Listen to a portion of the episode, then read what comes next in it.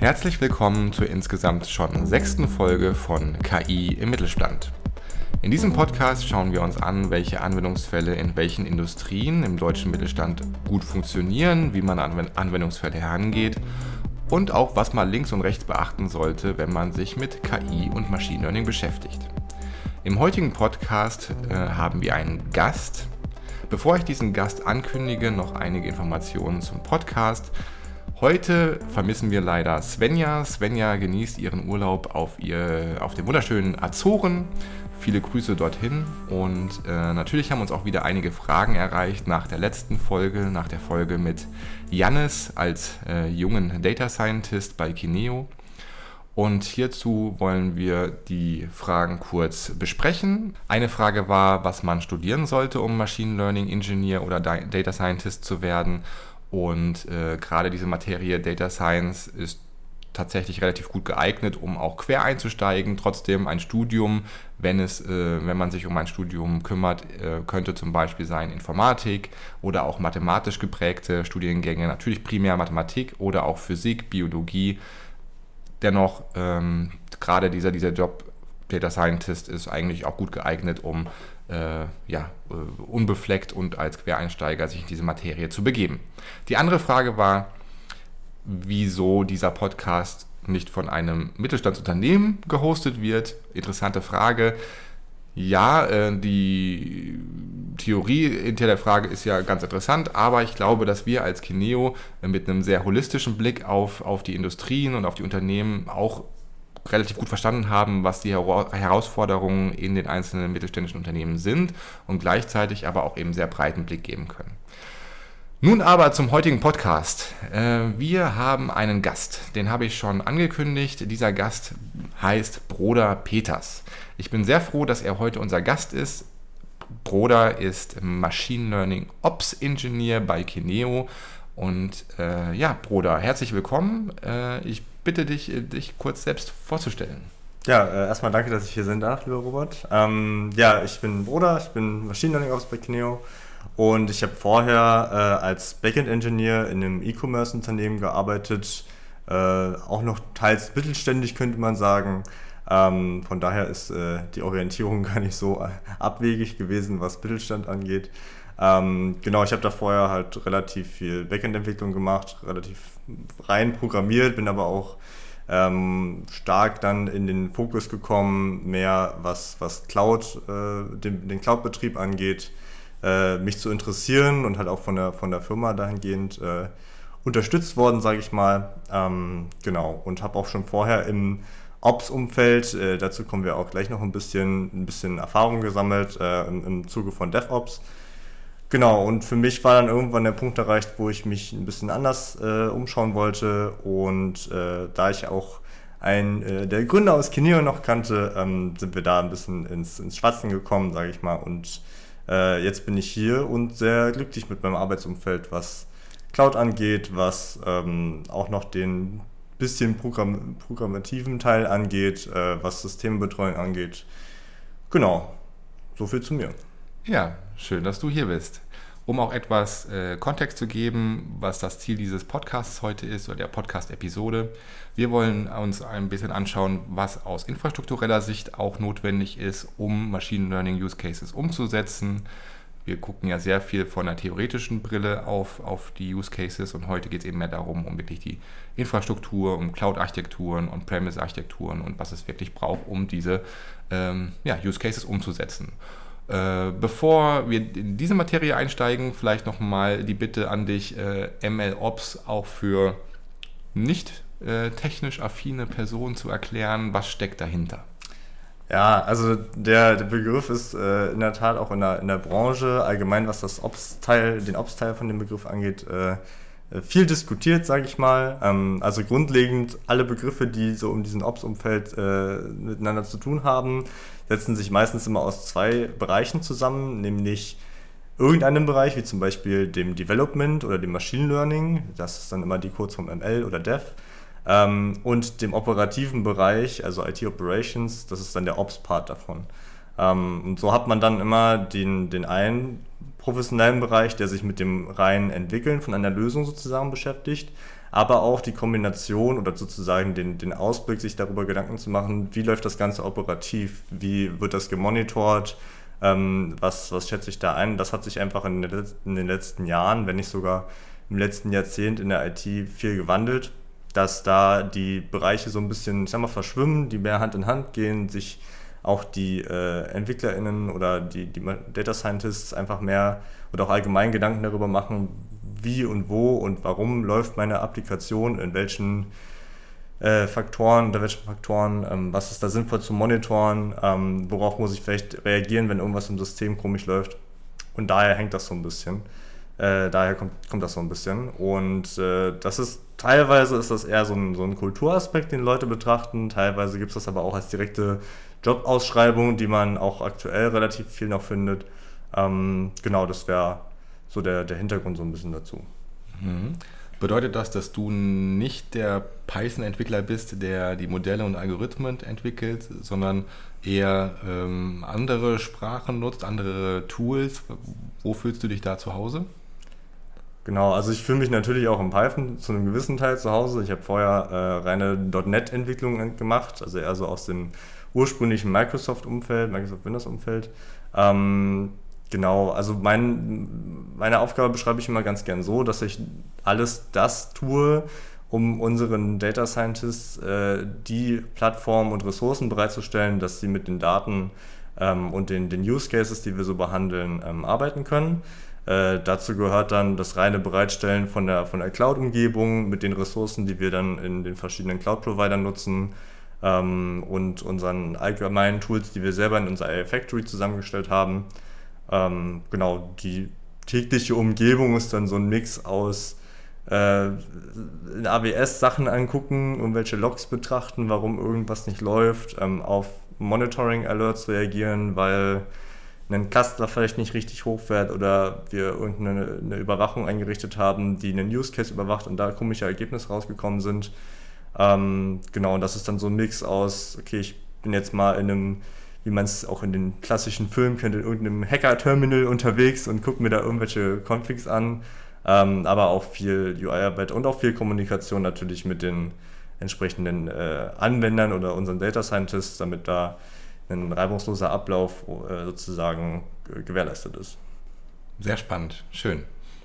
Kommen wir äh, zum, zum Inhalt dieses Podcasts. Ganz einfach mal die Frage gestellt, ein, ein Unternehmen, das Machine Learning einsetzen möchte, um Prozesse zu optimieren oder digitale Produkte zu bauen, was bräuchte ein solches Unternehmen im Ops-Bereich, um erfolgreich zu sein?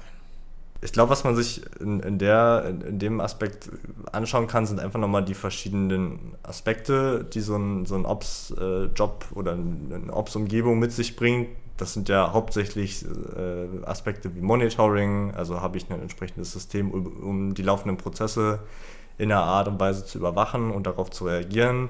Habe ich eine Umgebung, wo die Prozesse drin laufen, sei es halt meine Cloud-Infrastruktur oder ähm, meiner On-Premise-Infrastruktur, da gibt es ja verschiedene Bereiche.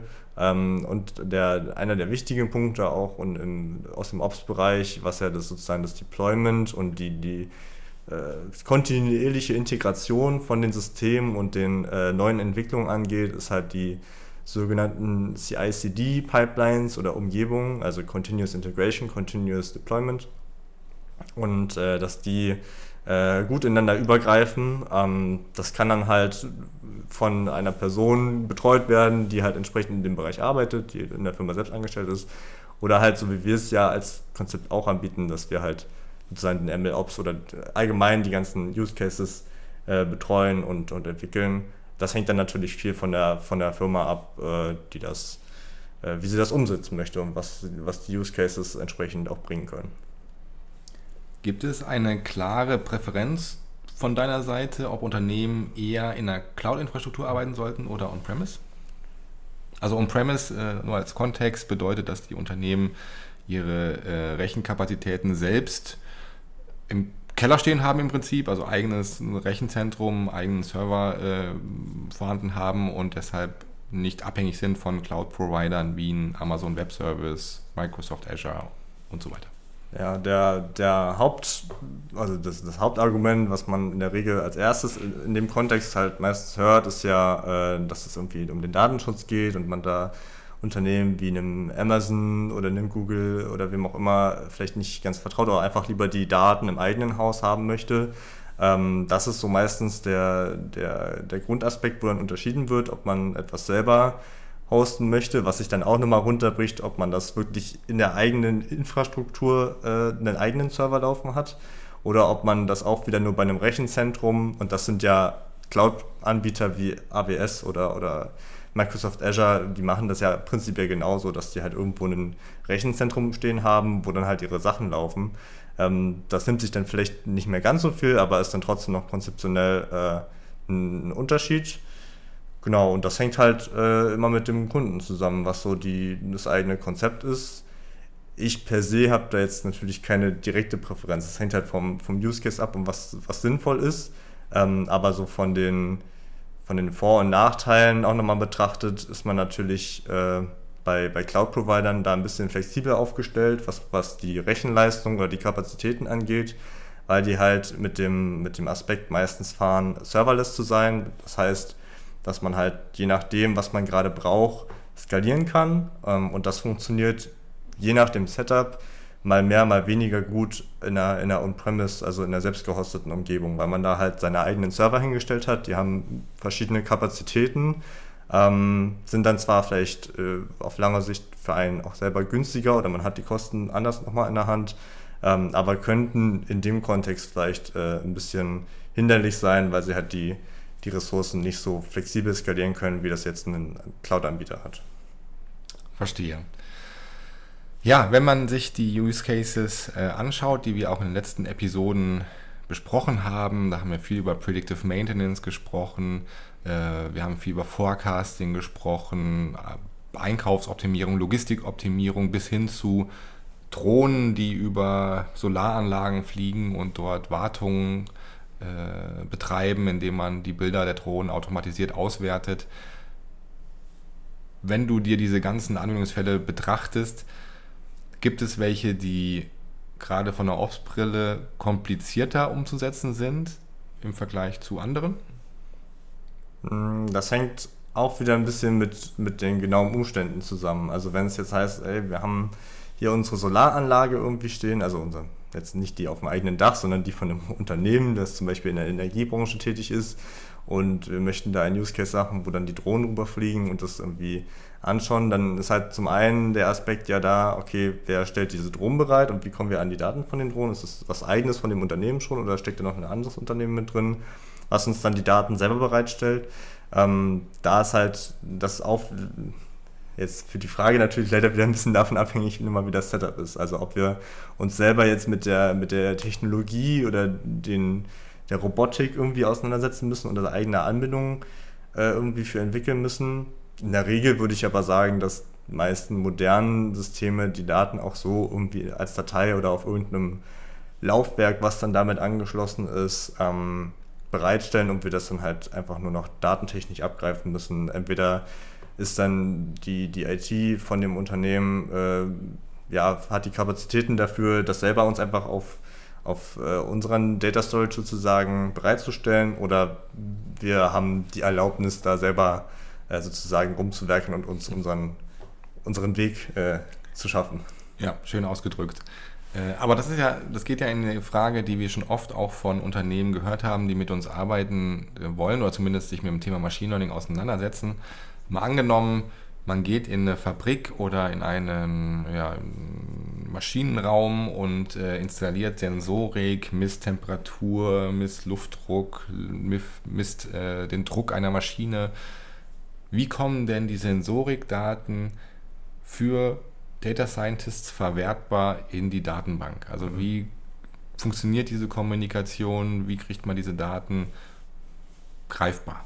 Ja, da gibt es verschiedene äh, Schritte, die man da angehen kann. Also zum einen ist es erstmal die reine Datenübertragung, ähm, dass wir die, die Rohdaten, so wie sie von dem System auch bereitgestellt worden sind, bei uns erstmal aufbewahren, dass wir immer in einem Notfall oder auch allgemein äh, für, für verschiedene Zwecke nochmal auf die Originaldaten zurückschauen können. Das kann halt sein, dass wir in einem, in einem äh, Prozessschritt, wo wir dann das Modell entwickeln, irgendwie feststellen, hm, äh, das sieht jetzt irgendwie komisch aus, das Ergebnis, woher könnte das kommen? Und dann schauen wir nochmal auf die Ursprungsdaten, anstatt auf die von uns schon runtergebrochenen Daten. Ähm, da bringe ich auch direkt den nächsten Schritt an, dass wir diese Daten, sage ich mal, ein bisschen katalogisieren.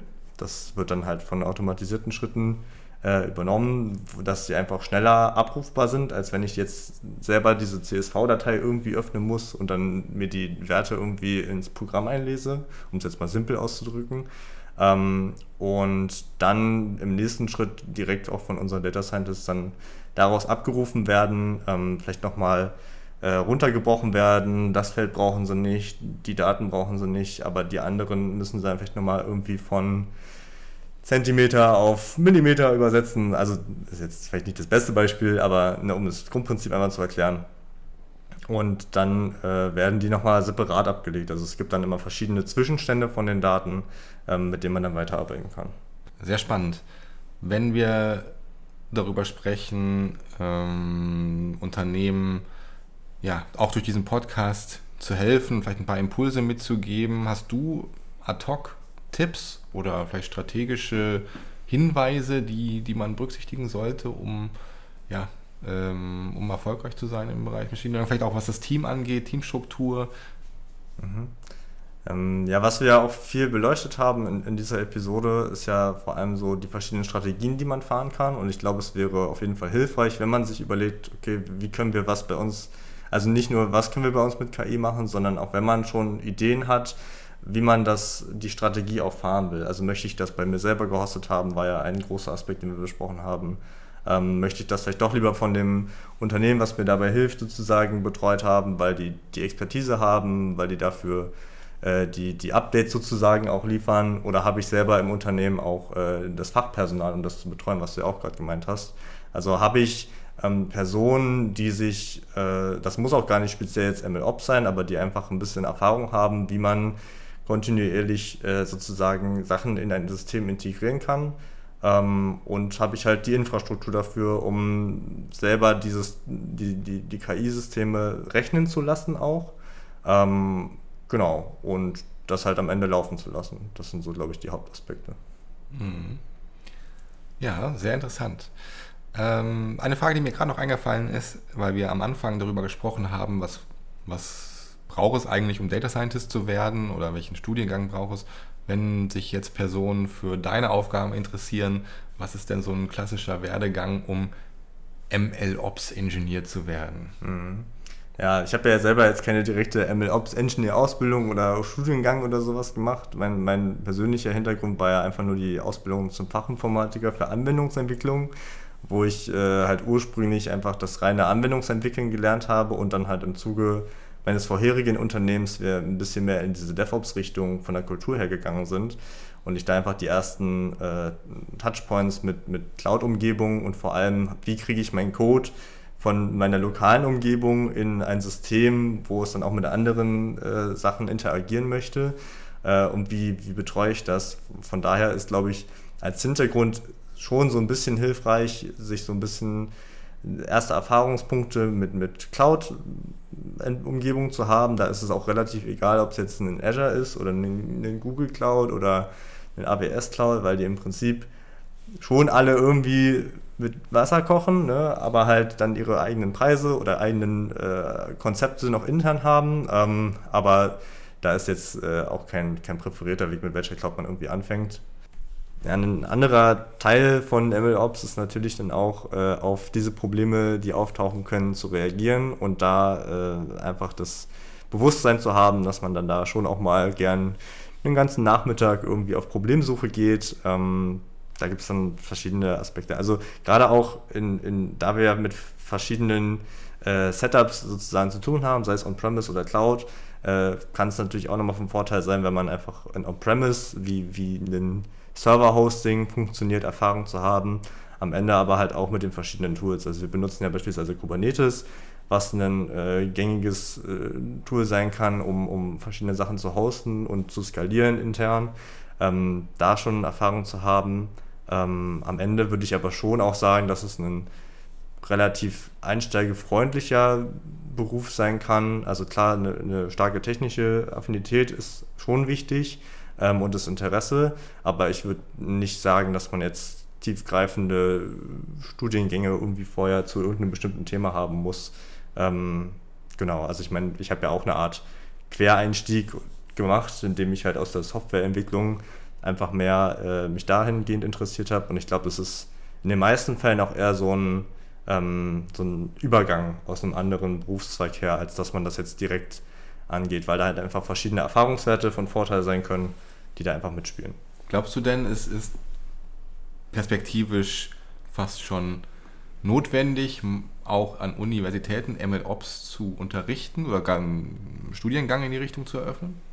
Hm, also bei Studiengang wäre ich mir jetzt nicht so ganz sicher, ähm, aber ich finde das Bewusstsein, äh, das einfach mehr zu beleuchten, auf jeden Fall wichtig und richtig, ähm, gerade weil halt dieser Grundsatz von, von den äh, DevOps, MLOps, GitOps, was auch immer Ops, ähm, ja immer ist, äh, sich Gedanken zu machen, wie es am Ende läuft und wie lasse ich wie kriege ich es so hin, dass es halt auch am Laufen bleibt. Äh, und von daher schadet es auf jeden Fall nicht, dahingehend auch Ausblicke oder Einblicke ähm, zu geben. Aber so eine direkte Ausbildung, ich glaube, da, da, allgemein dadurch, dass der, dass der Begriff ja so vielseitig auch verwendet wird, also man hat überall immer Ops dranhängen, aber verschiedene äh, andere Bereiche, die man da vorknüpft. Ich glaube, allein dadurch ist es halt schon immer gegeben, dass man eh immer irgendeine Art von äh, Hintergrund für, für diesen Bereich haben will. Also wenn ich mich jetzt für Machine Learning interessiere, aber auch für die äh, für diese, diese operative Seite, dann habe ich da halt irgendwie meinen mein, mein Fokus geschaffen, aber so als direktes ähm, Ausbildungsmetier oder, oder Studium, Studiengang ist das, glaube ich, einfach zu sehr auch verschwommen. Also weil ich halt äh, für einen bestimmten Bereich ein bisschen, ein bisschen äh, Erfahrung oder Affinität brauche und halt für den anderen Bereich auch so ein bisschen. Ansonsten, ich glaube, was so am ehesten in die Richtung von Ausbildung geht, wäre halt einfach was in die operative Richtung. Also sei es jetzt, dass ich irgendwie vielleicht ursprünglich auch als IT-Systemadmin gearbeitet habe, der einfach ein bisschen mehr Ahnung hat von, von On-Premise-Hosting dann. Ähm, ja. Vielen Dank, Bruder. Ja, was mich noch so ein bisschen interessiert, jetzt hast du darüber berichtet, wie man MLOps-Ingenieur wird, was so die Tools sind, mit denen du umgehst, aber was mich dann noch äh, reizen würde zu erfahren, womit du dich tagtäglich so beschäftigst, wie dein Alltag aussieht. Nur als Kontext, hier bei Kineo ist der Bruder auch manchmal unser Feuerwehrmann. Es gibt ab und zu mal äh, ein paar Slack-Notifications, wo, wo, dringend nach Bruder gefragt wird. Also ist das so ein bisschen Teil deiner Arbeit, auch auf ähm, Issues zu reagieren sozusagen? Ja, auf jeden Fall. Also das, das Operative ist ja nicht nur, dass ich da irgendwie Sachen hinstelle und die dann irgendwie ewig laufen, sondern auch, dass die äh, wie so immer in der IT auf irgendwelche Fehler oder sonst was für Probleme treten. Ähm, und deswegen ist die Woche meistens, äh, sie ist schon planbar, aber dann gibt es auch so Wochen wie für mich letzte Woche, wo dann einfach viel auch mal gebrannt hat in einem gewissen Punkt, weil wir vielleicht ein neues Konzept irgendwo ausprobiert haben oder irgendeine Version von irgendeinem Tool mit irgendwas anderem nicht so gut zusammenhängt. Ähm, und da ist es dann auch äh, durchaus mal total klassisch, dass man dann den ganzen Tag äh, sich mit Logs, verschiedenen äh, Graphen, die man dann irgendwie in einem Monitoring-Tool zusammenbaut, um die, die Fehlerquelle rauszufinden, beschäftigt, ähm, aber daraus halt auch immer Learning zieht. Also was für mich auch immer ein, ein, wichtiger Punkt ist, wenn ich mich mit so einem, wenn so ein ganzer Tag irgendwie nur aus Fehlern besteht, das nicht als ah, da haben wir jetzt irgendwie ganz viel verbockt oder sonst was zu, be zu bezeichnen, ähm, halt, sondern eher den, den Punkt zu sehen, ey, so wie ich jetzt an, an, die, an die Fehlerlösung rangegangen bin, welche, welche neuen Sachen ich dadurch gelernt habe, das einfach für mich mitzunehmen. Ähm, genau, und an, ansonsten äh, ist halt so eine, so eine Arbeitswoche, ähm, besteht viel aus äh, was, was können wir Neues für, für uns intern als äh, für die Data Scientists bereitstellen, sei es irgendwie eine neue Version für irgendein Tool, was wir benutzen, ähm, oder ein, ein neues Feature irgendwie aus einem Cloud-Provider, was sinnvoll ist für, für Data Science, ähm, aber auch genauso für, für uns selber als MLOps, was, was können wir noch äh, an Code besser managen, das habe ich bisher noch gar nicht äh, in, in äh, angebracht als Punkt, äh, was so das, das Stichwort Terraform oder allgemein Infrastructure as Code. Äh, dadurch, dass wir viele Infrastruktur betreuen, ähm, ist halt auch wichtig, dass wir, wenn wir für neuen Kunden beispielsweise einen, eine separate Umgebung aufsetzen wollen, dass wir da nicht irgendwie uns tausendmal durch verschiedene Sachen klicken oder irgendwas zusammenklicken, sondern dass das alles auch unter dem Ops-Aspekt äh, wieder automatisiert bereitgestellt worden wird. Und da kann man beispielsweise, beispielsweise Terraform nutzen, ähm, was dann sozusagen diese Cloud-Ressourcen ähm, in, in einer Coding-artigen Umgebung oder in äh, Datei sozusagen zusammenfasst und dann halt für parametrisiert für verschiedene Umgebungen einfach, äh, ich sag mal, mit einem Knopfdruck hochgefahren werden kann, ohne dass wir uns da jetzt nochmal mit dem Konzept komplett von vorne beschäftigen müssen, sondern einfach das schon mal, sage ich mal, dokumentiert haben. Das ist ein, ein sehr angenehmer Aspekt und äh, auch ein sehr äh, ja, breiter Aspekt von, von, der, von dem Beruf, sage ich mal, oder von der, von der Art und Weise. Ähm, genau. Hinzu kommt unter der Woche ansonsten noch also irgendwelche Rückfragen zu einer bestimmten Umgebung oder wie haben wir das nochmal gemacht? Also das gehört so ein bisschen zum Alltag, einfach diesen allgemeinen Support zu gewährleisten. Ähm, und wie du ja auch schon meintest, halt auf die Alerts zu reagieren. Und genauso kommen dann halt auch mal Alerts dazu, die von einem, von einem Kunden sind, wenn wir beispielsweise ein On-Premise-System irgendwo fahren, ähm, dass ich mich dann da nochmal auf den Server verbinde und da nochmal irgendwie in die Log schaue oder ähm, irgendwas potenziell aufräumen muss oder der Kunde eine neue Anfrage hat in der, in der Infrastruktur, die entsprechend dann mit irgendwie in unsere Wochen mit einzuplanen. Cool. Ja, sehr interessant. Bruder, möchtest du äh, noch, also ich habe keine Fragen mehr vorbereitet, möchtest du noch irgendwas sagen? Liegt noch was auf dem Herzen? Ja, ich finde es auf jeden Fall für mich ein spannendes Berufsfeld, weil ich immer mit verschiedenen Bereichen irgendwie zu tun habe. Also ich lerne jeden Tag ein bisschen mehr über Machine Learning oder halt von den KollegInnen im Umfeld, einfach indem ich da über die Schulter schauen kann oder halt für bestimmte Anforderungen äh, mir mit meinen Kollegen was genaueres überlege. Ähm, genauso habe ich halt auch persönliche Aspekte, die ich einfach da, da sehr angenehm finde, dass ich mich mehr mit Linux-Umgebung irgendwie auseinandersetzen kann. Und ja, ich finde es äh, von daher äh, immer auch sehr angenehm, äh, tief in irgendwelche Fehler einzutauchen und am Ende dann äh, das, das, das, die, die Rolle der Wahrheit sozusagen hochhalten zu können, weil ich irgendwie das Problem dann nach Stunden gefunden habe und es ja eigentlich so einfach wäre, aber es einfach für, für mich dann ein, ein schönes persönliches Learning ist. Und ich glaube, das ist so der, der äh, anreizendste Aspekt für mich selber, da irgendwie in so eine komische Fehlermeldung zu, reinzugehen und dann da drin zu versinken und am Ende halt mit einer doch relativ simplen Lösungen das alles dann lösen zu können, aber halt für mich und auch allgemein für uns sehr viel daraus mitgenommen zu haben. Danke. Danke auch für die persönliche Note zum Abschluss. Ja, wir kommen zum Ende dieser, dieser Episode. Wir haben die Folge etwas erweitert im Laufe äh, unseres Gesprächs, würde ich sagen. Wir haben uns zunächst damit beschäftigt, wie die Infrastruktur bzw. die Ops-Seite bei Unternehmen aussehen kann, aussehen sollte, um Machine Learning einzusetzen, welche Use Cases vielleicht auch eher einfacher oder eher komplexer umzusetzen sind. Ich glaube, der, der gemeinsame Nenner, den wir gefunden haben, ist, es kommt darauf an äh, bei all diesen Fragen. Und dann sind wir sehr schön noch eingetaucht in das Berufsbild MLOps Engineer, wie eine Ausbildung aussehen könnte oder wie deine Ausbildung aussah, was dein Alltag mit sich bringt. Und ich fand das wirklich eine sehr interessante und spannende Folge. Ich hoffe, wir konnten auch die Zuhörerinnen und Zuhörer unterhalten und ein paar Informationen mitgeben. Das war's von meiner Seite. Noch ein abschließenden, abschließendes Wort von dir, Bruder. Äh, ich habe dem nichts hinzuzufügen. War eine schöne Zusammenfassung und auf jeden Fall auch danke, dass ich hier sein durfte. Ähm, und ich freue mich auf die nächste Episode. Super. Dann bis bald. Ciao. Tschüss.